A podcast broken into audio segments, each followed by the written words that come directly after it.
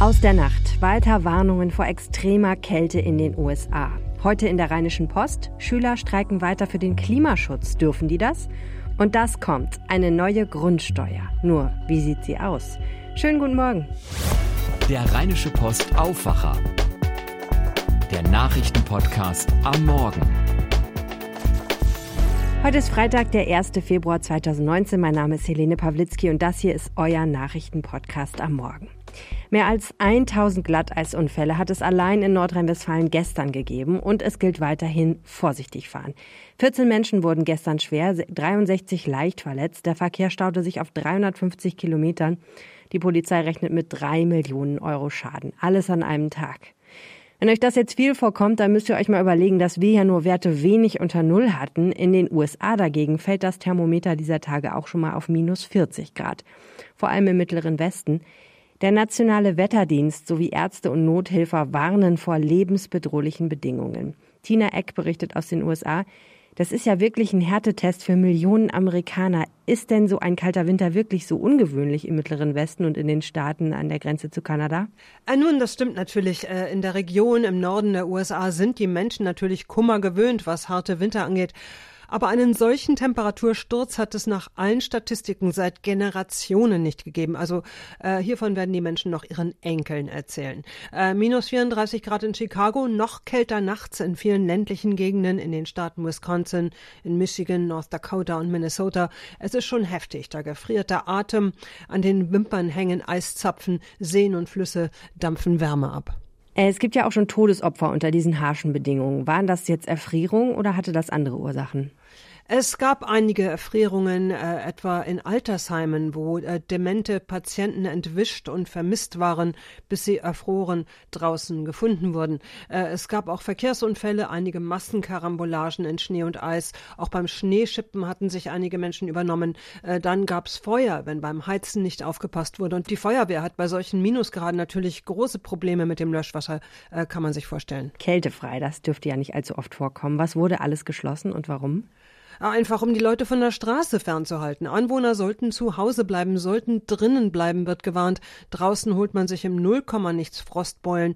Und natürlich äh, wird auch die Autofahrt zur Rutschpartie. Schulen machten zu, Universitäten ebenfalls. Auch einige Betriebe gaben ihren Angestellten Kälte frei, um kein Risiko einzugehen. Und dann gibt es natürlich das Problem der Obdachlosen. Äh, in Chicago, da gab es einen Wohltäter, der hat 70 Hotelzimmer gemietet, um dort Obdachlose unterzubringen. Und auch die Polizei und Büchereien Büchereien und andere öffentliche Einrichtungen haben Obdachlose aufgenommen. Auch im Reiseverkehr kam es zu Problemen in den betroffenen Gebieten, richtig? Ja, geschätzte 216 Millionen Menschen in 22 Bundesstaaten kämpfen derzeit mit der Kälte. Tausende Flüge sind ausgefallen, Bahnschienen haben sich gelöst voneinander, Weichen sind eingefroren, äh, auch der Postverkehr wurde in vielen Staaten eingestellt. Heute soll es auch noch kalt bleiben, wenn auch nicht mehr so kalt. Und am Wochenende dann kommt die Warmfront. Für nächsten Dienstag sind hier in Washington fast 20 Grad Celsius vorhergesagt. Plus. Vielen Dank, Tina Eck. Sie berichtet für die Deutsche Presseagentur, kurz DPA. Ja, kältefrei gibt es hierzulande nicht. Die Schüler müssen weiter in die Schule. Manche gehen aber trotzdem nicht hin. Für sie ist der Umweltschutz eine wichtigere Sache. So wichtig, dass sie dafür die Schule schwänzen. In den vergangenen Wochen haben freitags in Großstädten Tausende demonstriert, auch bei uns in NRW. Doch was ist eigentlich mit der Schulpflicht? Ist das überhaupt damit vereinbar? Meine Kollegin Laura Halus hat mit unserer Autorin Lea Hensen über das Thema gesprochen. Morgen wollen Schüler auch bei uns in NRW wieder unter dem Motto Fridays for Future, also Freitage für die Zukunft, streiken. Lea, ist das denn überhaupt zulässig? Die Schüler schwänzen ja die Schule und das Schulministerium hat da schon eine offizielle Aussage zugemacht, nämlich dass die Schulpflicht jedes Demonstrationsrecht eigentlich begrenzt. Ähm, allerdings hat, die, hat das Schulministerium die Verantwortung auch der Schulleitung überlassen für die Bildungsarbeit. Okay, die Entscheidung liegt also bei den Schulen. Was sagen die denn?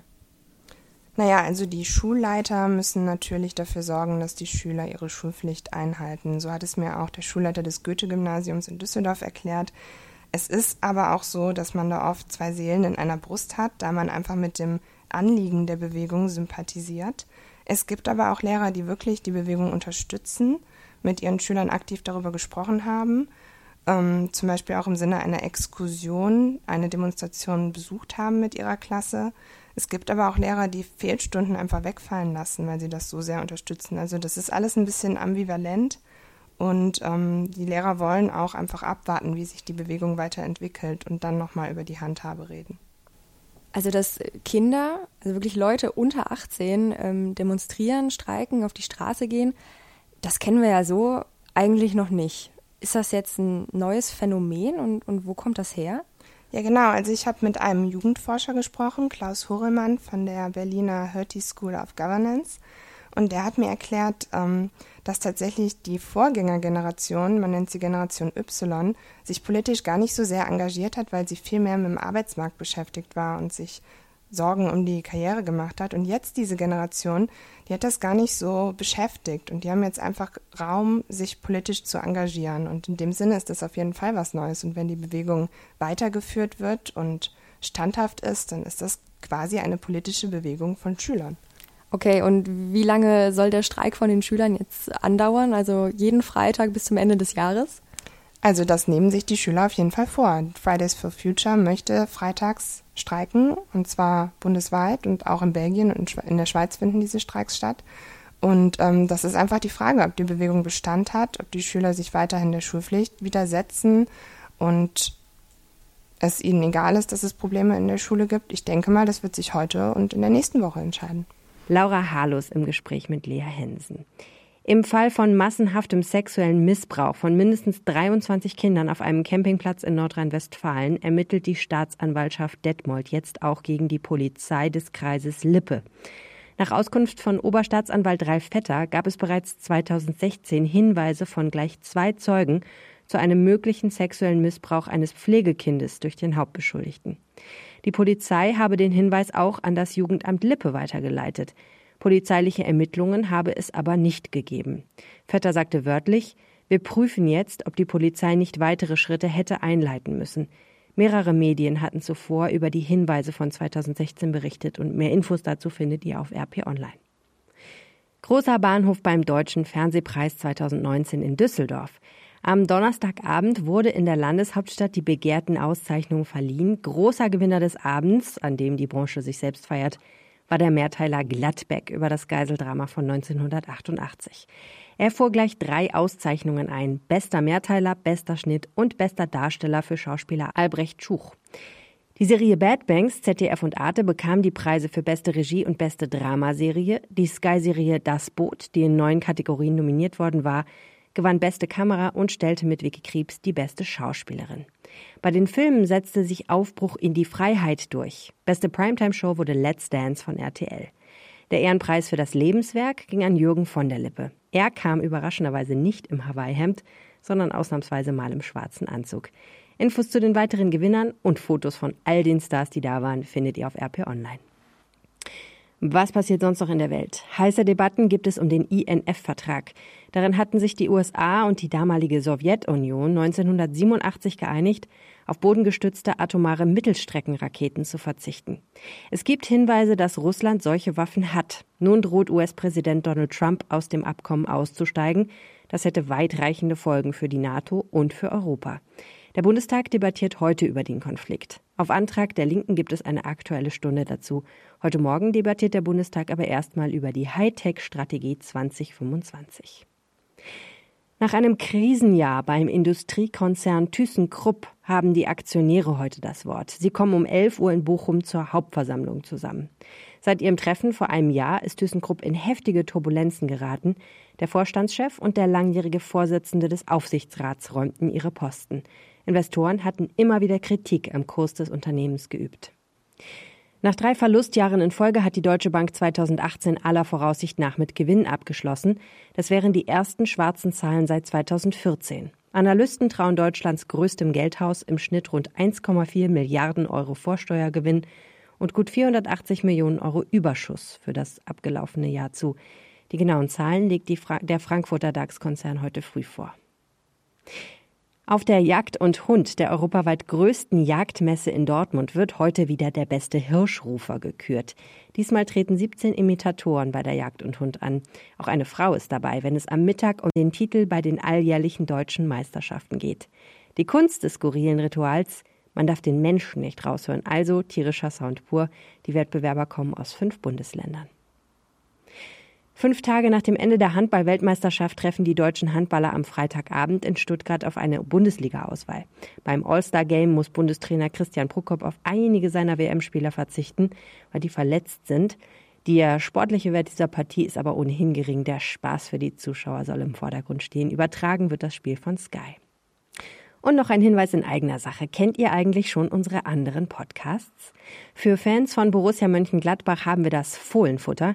Wer Einschätzungen vom Chef will, sollte unbedingt mal unseren Chefredakteurs-Podcast hören. Da erklären Chefredakteur Michael Brücker und Digitalchef Daniel Fiene, wie sie die Welt sehen.